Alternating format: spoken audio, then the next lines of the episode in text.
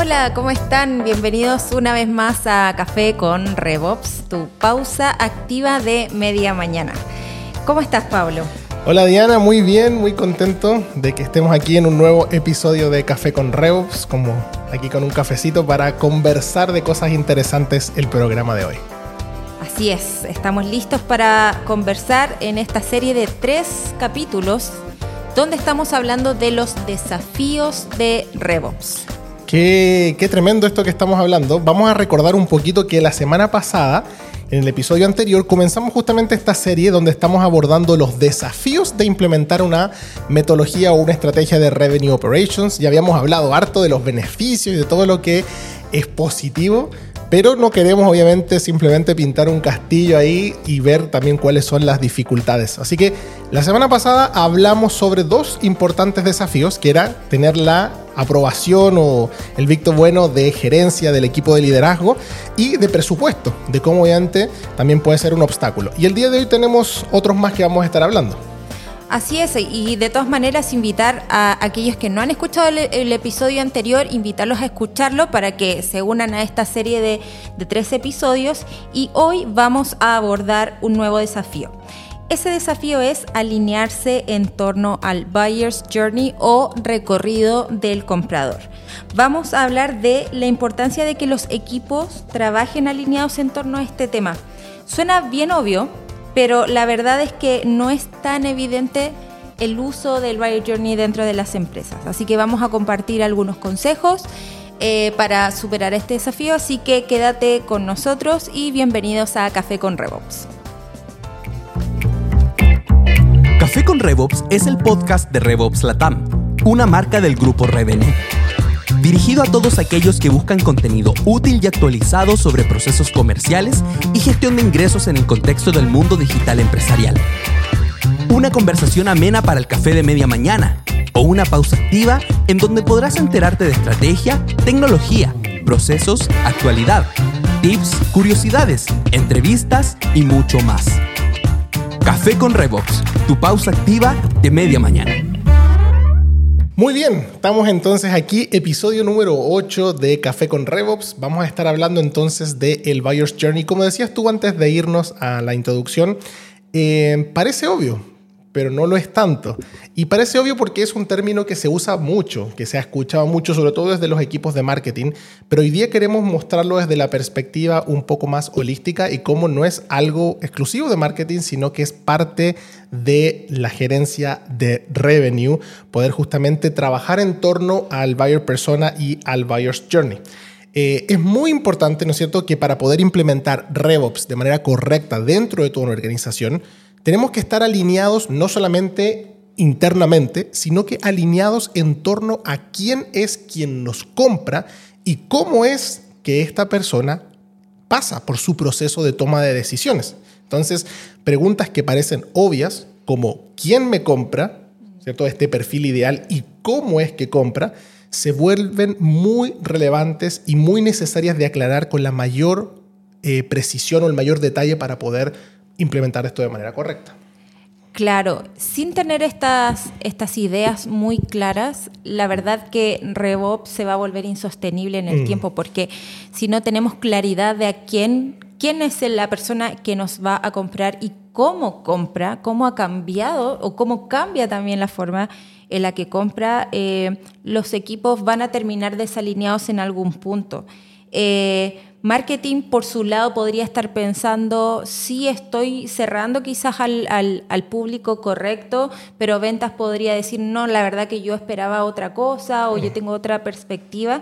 Entonces, puede ser que se vaya perdiendo como la, la vista o, o el, el, concepto de, de quién es este comprador. Entonces, es esencial y por eso es un desafío de RevOps. Exactamente. Entonces, el desafío que vamos a hablar hoy día sería a quién le estoy vendiendo y cómo esta persona que le estoy vendiendo transita por este camino hacia la toma de decisiones. En primer lugar, entonces, vamos a hablar de a quién le estoy vendiendo, porque antes de entender el recorrido, es importante saber quién es esta persona. Y Mark Roberts, eh, profesor de Harvard Business School, tiene una frase que ellos enseñan que dice, vender se trata de comprar.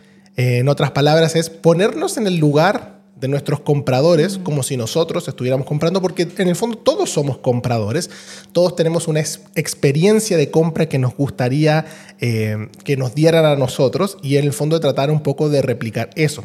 Y nosotros vemos que muchas veces las empresas trabajan constantemente en cómo mejorar su modelo de negocios, definir un proceso de ventas, un pitch comercial, su oferta de servicios, de precios, y pareciera que está todo en orden, pero muchas veces eh, se saca el foco, ¿no es cierto?, de quién es el que nos va a comprar todo eso y estamos tanto pensando en nosotros que se nos olvida que todo eso que estamos preparando es para alguien y a veces no sabemos quién es ese alguien. Muchas veces veo ese caso en, en nuestra experiencia. He trabajado mucho con startups, por ejemplo. Entonces, las startups tienen esta mentalidad de definir muy bien sus pitch, sus presentaciones y todo y me he dado cuenta en mi experiencia de que se, se centra muchas veces en yo vendo X, o sea, yo vendo este servicio, esto es lo que va a generarte valor, pero pocas veces el centro se ve en el dolor, en quién es esta persona, entonces es, es también un cambio de mentalidad de cómo abordamos nuestra definición del proceso de ventas también, de orientarlo a, a este perfil. Eh, de cliente ideal o buyer persona. De hecho, a mí me llegan, y creo que a ti te debe pasar lo mismo, muchos mensajes por LinkedIn como vendiéndome un servicio. De repente alguien te agrega a LinkedIn y te quiere vender algo. Eh, y yo muchas veces me he dado el trabajo de responderles a estas personas con consejos, porque me han llegado muchos mensajes como, hola, somos una solución que ofrece tal cosa y, nos, y te beneficiarías mucho de nosotros, agendemos una reunión. Yo les he respondido muchas veces, ¿cómo sabes que yo necesito eso? ¿Cómo sabes que eso realmente me duele? Y muchas veces incluso he llegado, es chistoso, a mandarles un ejemplo de cómo me deberían vender. Al final aprenden de ti. Y le mandé la otra vez a un prospecto y le dije, mira, eh, no, no, no te acepto la reunión, pero si tú me hubieses vendido así, eh, tienes una mayor probabilidad de que yo te conteste de manera positiva. Como por ejemplo, entendiendo qué es lo que me duele, qué es lo que me pasa, qué es lo que necesito, cuáles son los desafíos que yo como consumidor estoy tratando de pasar, porque de esa manera el servicio no es que se vuelva irrelevante, pero es una consecuencia de de poder entender qué realmente te está pasando y cómo te puedo ayudar. Entonces, no es que no tengamos que definir claramente nuestra oferta de servicios, pero es cómo alinear esa oferta de servicios a este, este buyer persona que, que se le conoce desde marketing, pero que no es uno de marketing. Eso es algo que debiese ser, y por eso lo metemos dentro de un desafío de revenue operations. El buyer persona dice ser transversal a todas las áreas de la compañía. Sí, yo creo que ese es un, muy buen desafío, como un subdesafío dentro de esto, porque, eh, bueno, cosa es definirlo, pero lo otro es ver cómo lo van a usar cada equipo, cada equipo eh, go-to-market, cómo va a usar el perfil de cliente ideal, cómo va a usar este buyer persona, dónde va a estar alojado para cada uno de los equipos. Entonces, creo que es para enfrentar este desafío, lo primero es que los equipos o, representantes de estos equipos se puedan reunir para hacer esta definición de, del perfil de cliente primero entre todos, ¿no? Mm. Que ya, porque sí pasa mucho esto de que el buyer persona tiende a ser un concepto que viene muy del marketing, pero es necesario que se siente idealmente este equipo de revenue o, o distintos roles de cada uno de estos equipos y puedan definir quién es este buyer persona, cómo compra, o sea, cuánto se demora, qué, evalúa, qué compara, eh, cuáles son los dolores que tiene al momento de hacer esta primera búsqueda y, esa identificación de, esos dolores, cuáles son estas como palabras clave que usa. Mm. dónde están, que quizá eso es como la parte que aborda un poco más marketing hoy día, que es como esta segmentación más, más geográfica o, demográfica en, sus características. Entonces, eso eh, creo que es muy, muy relevante como de, que los equipos se junten y lo definan en conjunto. Sí, tú creo que has dicho puntos claves que nos ayudan a entender que el buyer persona no es una descripción demográfica de mi comprador ideal. Muchas veces me reúno con clientes que les pregunto, ¿tienes tu buyer persona definido? me dicen, sí, mira, aquí está. Y es un par de puntos donde dice mm. hombres de 45 años que les interesa tal cosa y que viven en tal lado. Eso no es un buyer persona. Buyer persona mm. tiene que contener elementos de los que tú mencionas, como por ejemplo, algunos que me llaman la atención, el dolor. El dolor es uno de los mayores motivadores de compra, por sobre el placer. El dolor mm. motiva y mueve mucho más que el placer. Eh, ¿Cuántos de nosotros quisiéramos ir unas vacaciones al Caribe, ¿no es cierto? Es el placer, pero no nos acciona. Mm. La posponemos. Sí, sería ideal algún día, sí, más adelante, mis próximas vacaciones. Sí, tengo que juntar dinero. Eh, no, y, y, tenemos muchas cosas. Nos encantaría hacerlo, sí, pero no nos mueve a hacerlo. Pero si tú tuvieras un dolor hoy, que realmente no pudieras seguir haciendo el programa, dice Pablo, paremos, me duele demasiado la cabeza o algo, y ese dolor fuera tan grande, te pararías e irías a, urgencias, no te importaría cuánto sale la consulta, la pagarías, te endeudarías por solucionar ese dolor. Y si nosotros extrapolamos esto al concepto de eh, los equipos comerciales o go-to-market, entender qué le duele a nuestro buyer persona es vital, porque a la hora de poder ofrecerle un producto o un servicio que está basado en su dolor, eso lo va a motivar. Mm.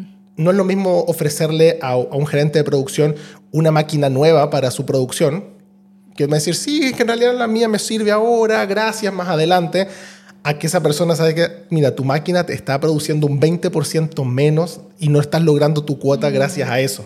Es como, me duele, ¿cómo lo soluciono? ¿Cierto? Tengo un problema real. Y cuando nosotros cambiamos el enfoque y abordamos a nuestro buyer persona desde lo que le duele, más de lo que nosotros ofrecemos, la probabilidad de que haya una identificación es mucho más alta. Claro, y pienso cómo esto cambia la forma en que también marketing puede trabajarlo, en el sentido de cómo, eh, en, la forma en que quiero atraer, cómo hago que este buyer persona se identifique, que pueda decir, sí, yo tengo este dolor.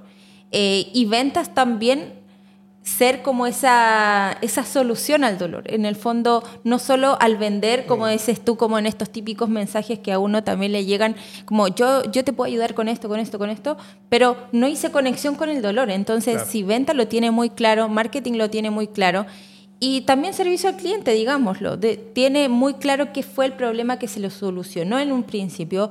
Quizás se puede, eh, no sé, generar alguna venta cruzada para otro, otro tipo de servicio, etc.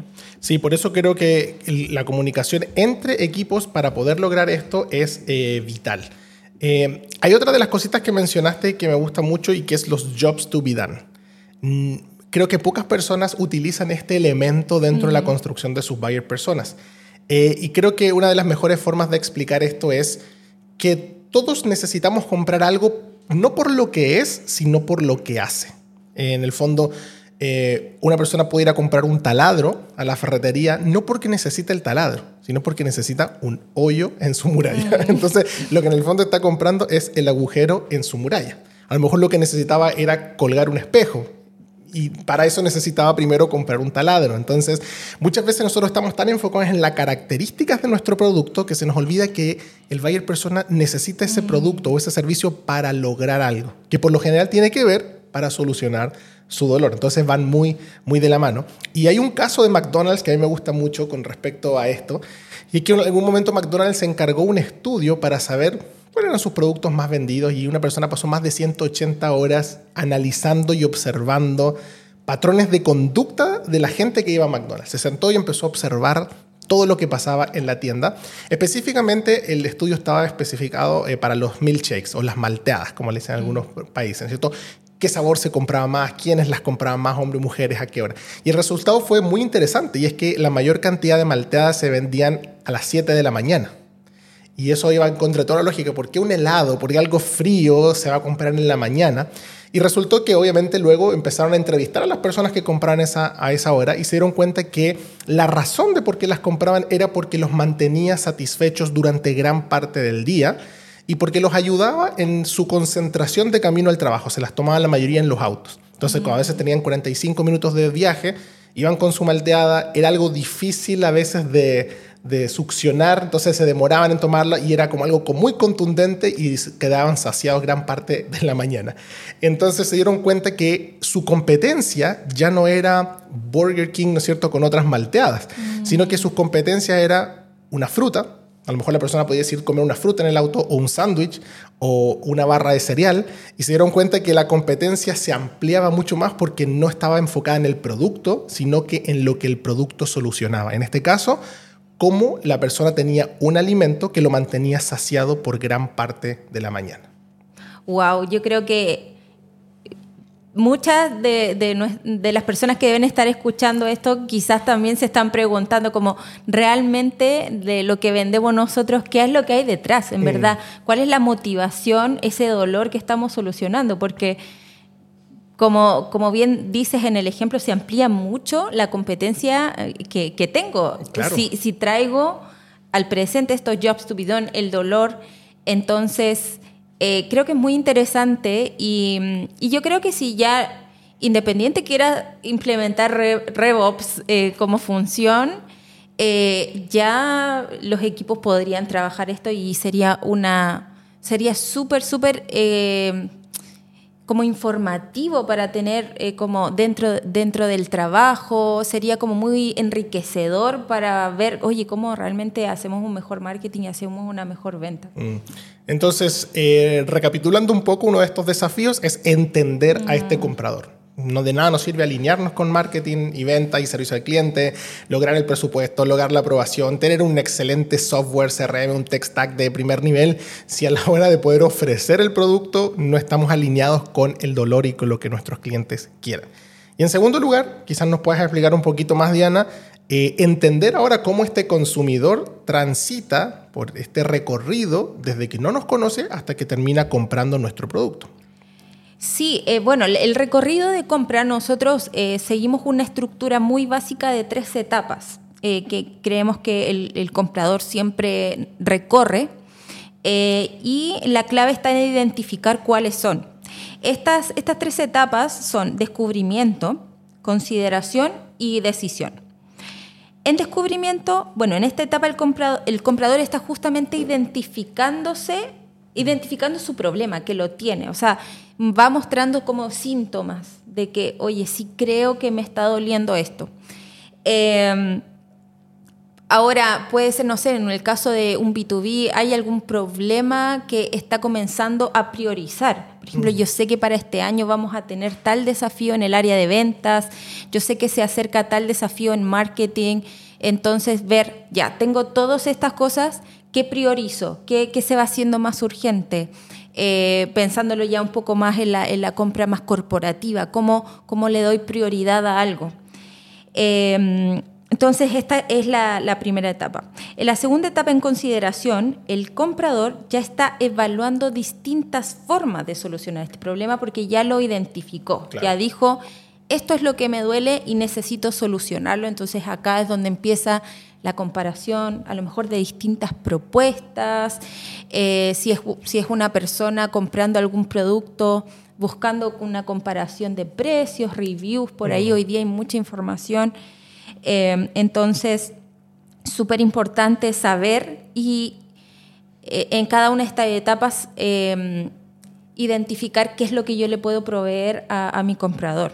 Y en decisión finalmente es yo ya decidí cómo, cómo solucionarlo, el medio, y acá ya voy como a las preguntas específicas de la solución que me interesa. Claro. Ese eh, es una estructura muy básica que creemos que puede servir como una, una dirección para, para las empresas que quieran, primero, identificar muy bien quién compra, pero ahora cómo compra. ¿Qué hace en cada una de estas tres etapas? Y acá también se vuelve un desafío porque nos ha pasado también que, muchas empresas creen que no, marketing llega solo hasta descubrimiento, hasta que la persona está en una etapa muy como de saber, buscar, es, de identificar este problema tal vez.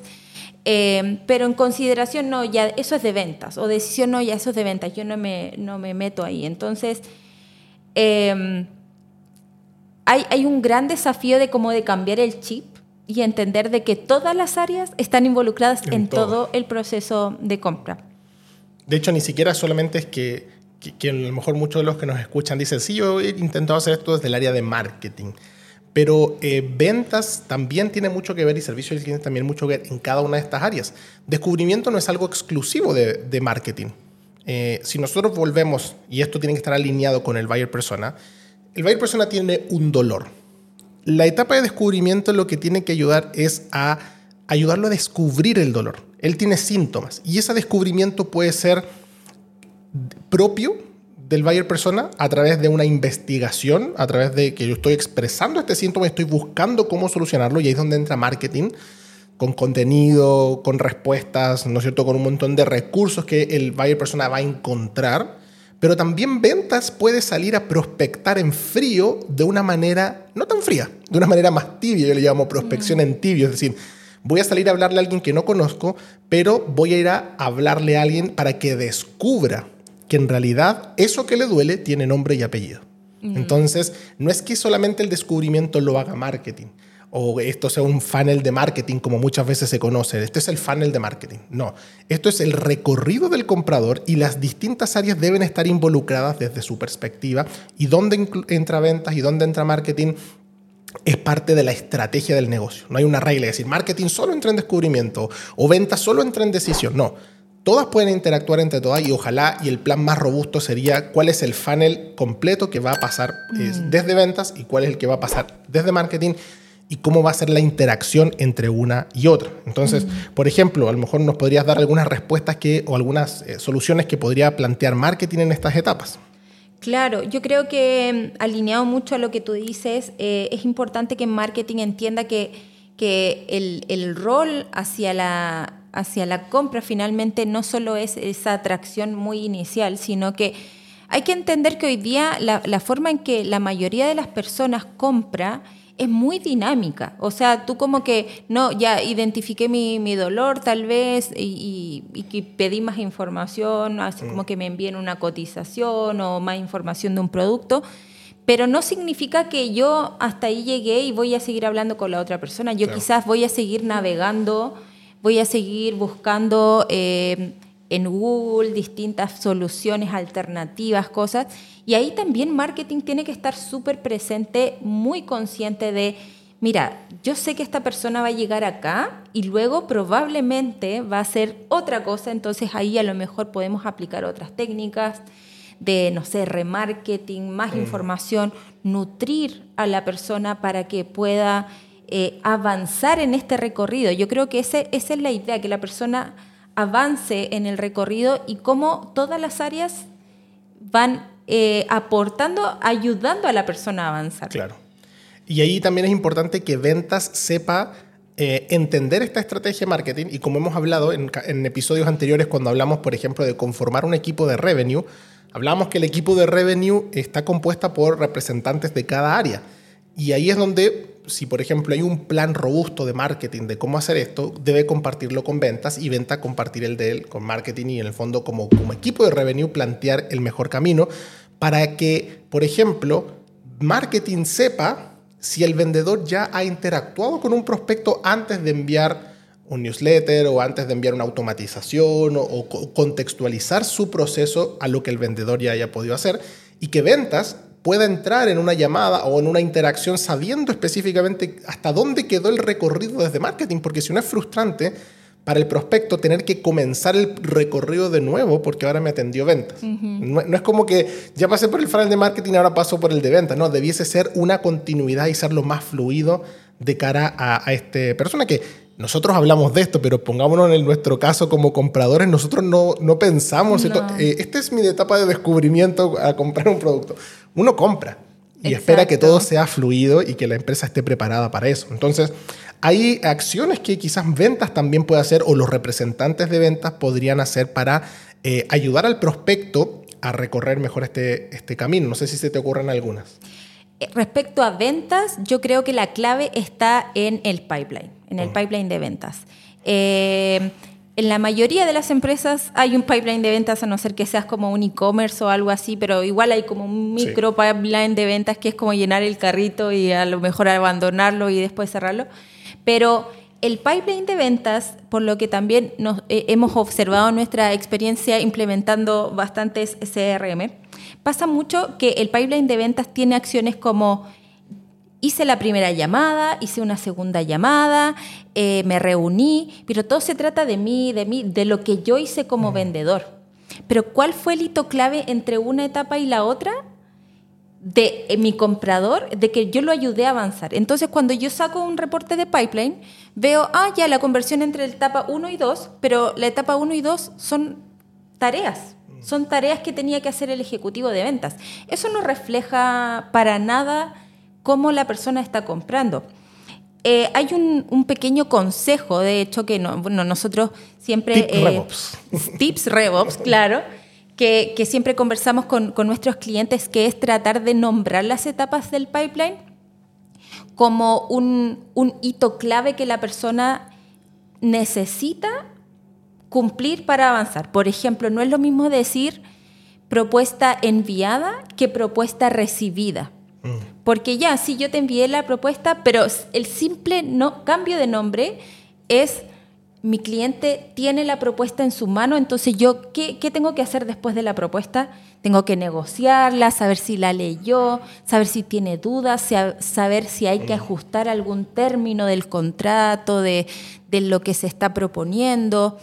Es súper distinto verlo de esa forma porque yo sé que si la persona está en propuesta recibida, yo necesito que mi etapa del siguiente del pipeline sea propuesta aceptada o cliente eh, ganado, no sé qué es como el símil, pero ¿cómo lo ayudo a avanzar? ¿Qué, ¿Qué, tengo que ayudarle a responder? Y eso también viene unido al buyer journey. Es como saber, esta persona está en la etapa tal vez de decisión, ¿Cómo compra? ¿Cuáles son las preguntas que sí o sí me va a hacer? Mm.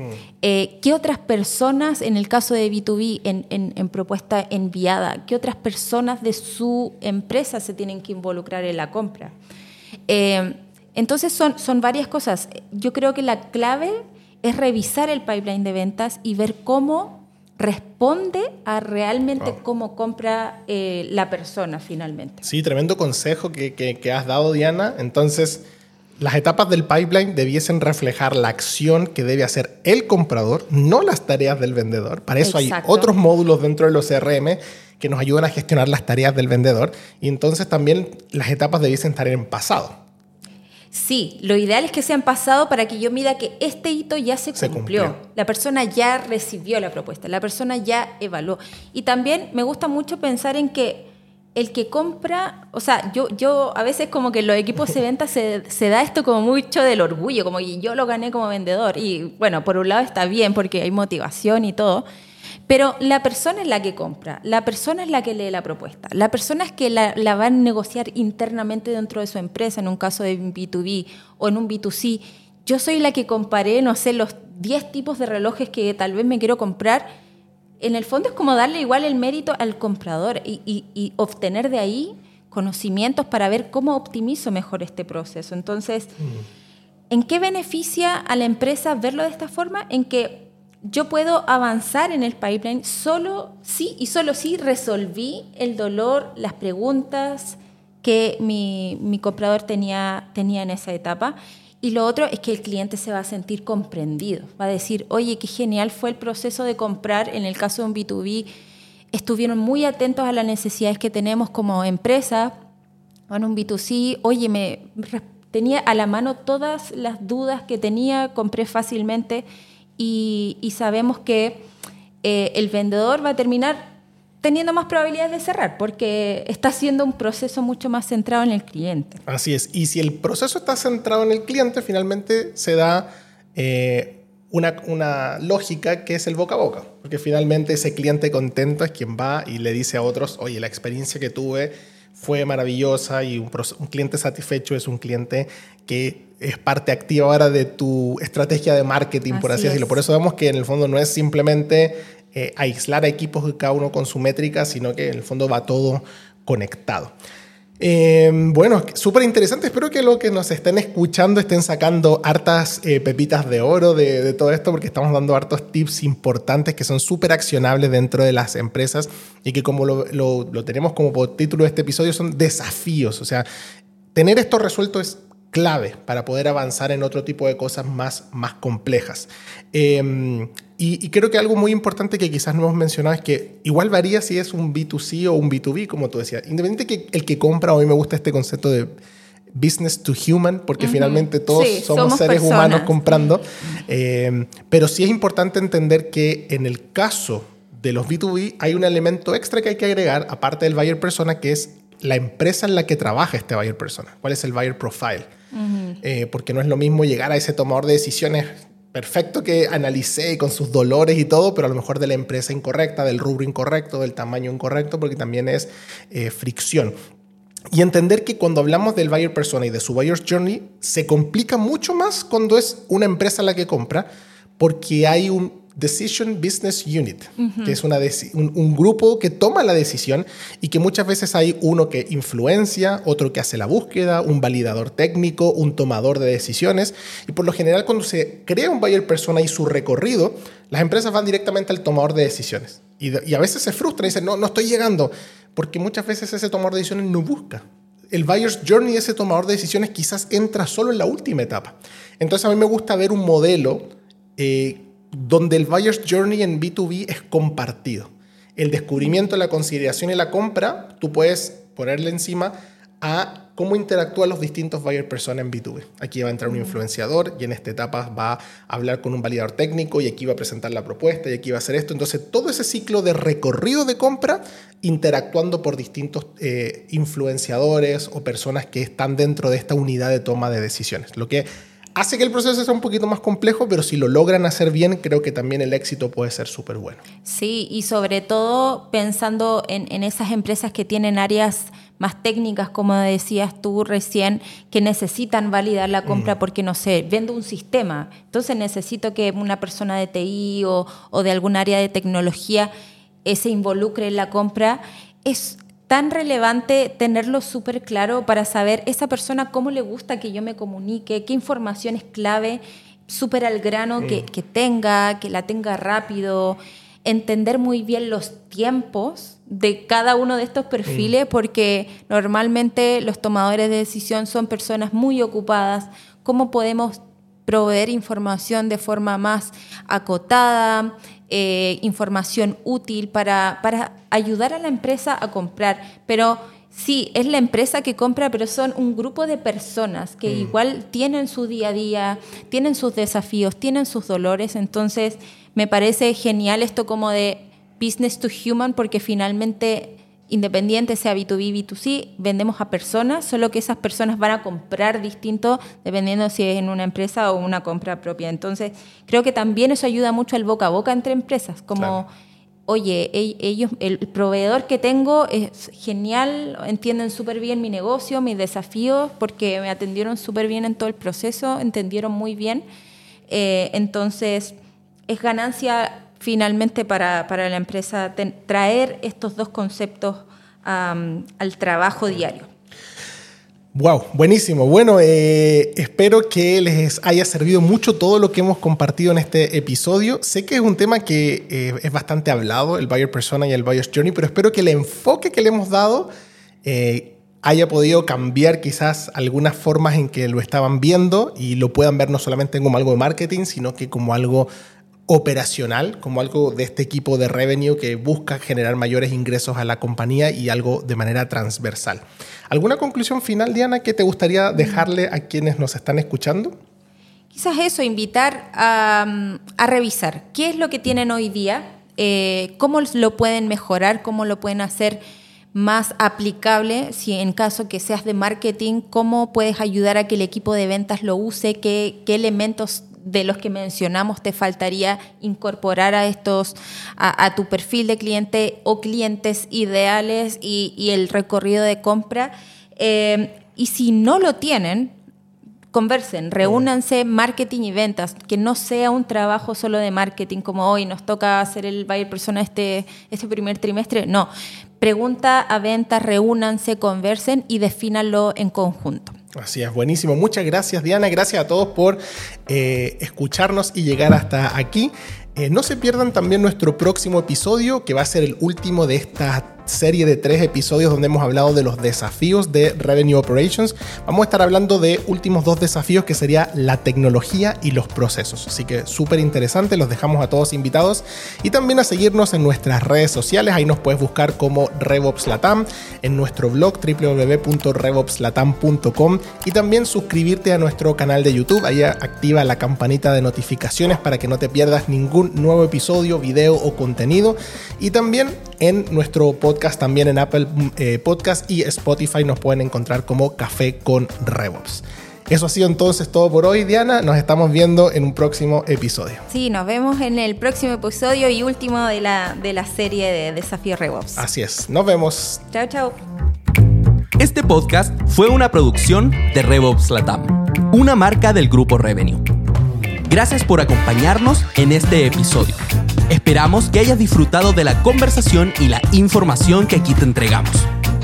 ¿Tienes alguna sugerencia o pregunta? Síguenos en nuestras redes sociales y déjanos tus comentarios. Café con RevOps, tu pausa activa de media mañana.